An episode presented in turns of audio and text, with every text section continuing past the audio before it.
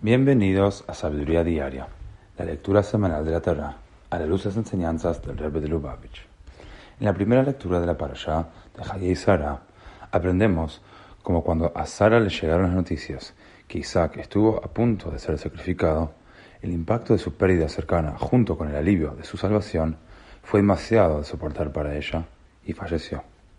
Abraham compró la cueva de Machpelah y el campo circundante a los hititas locales para enterrarla en Hebrón. Como dice el versículo, Tnuli ajuzat kever imagen. Abraham le dijo a los hititas, permítanme comprar un lugar de entierro entre ustedes. La cueva de Machpelah es el lugar donde están enterrados Adán y Eva, los primeros seres humanos, y como tal, originalmente le pertenecía a toda la humanidad. Al comprarla, Abraham expresó la intención de Dios que la misión dada originalmente a la humanidad como un todo ahora pasara al pueblo judío. Al aceptar esta tarea, esencialmente el pueblo judío se estaba separando del resto de la humanidad y asumiendo el rol de sus guías espirituales. Es nuestro desafío reconocer este destino también hoy.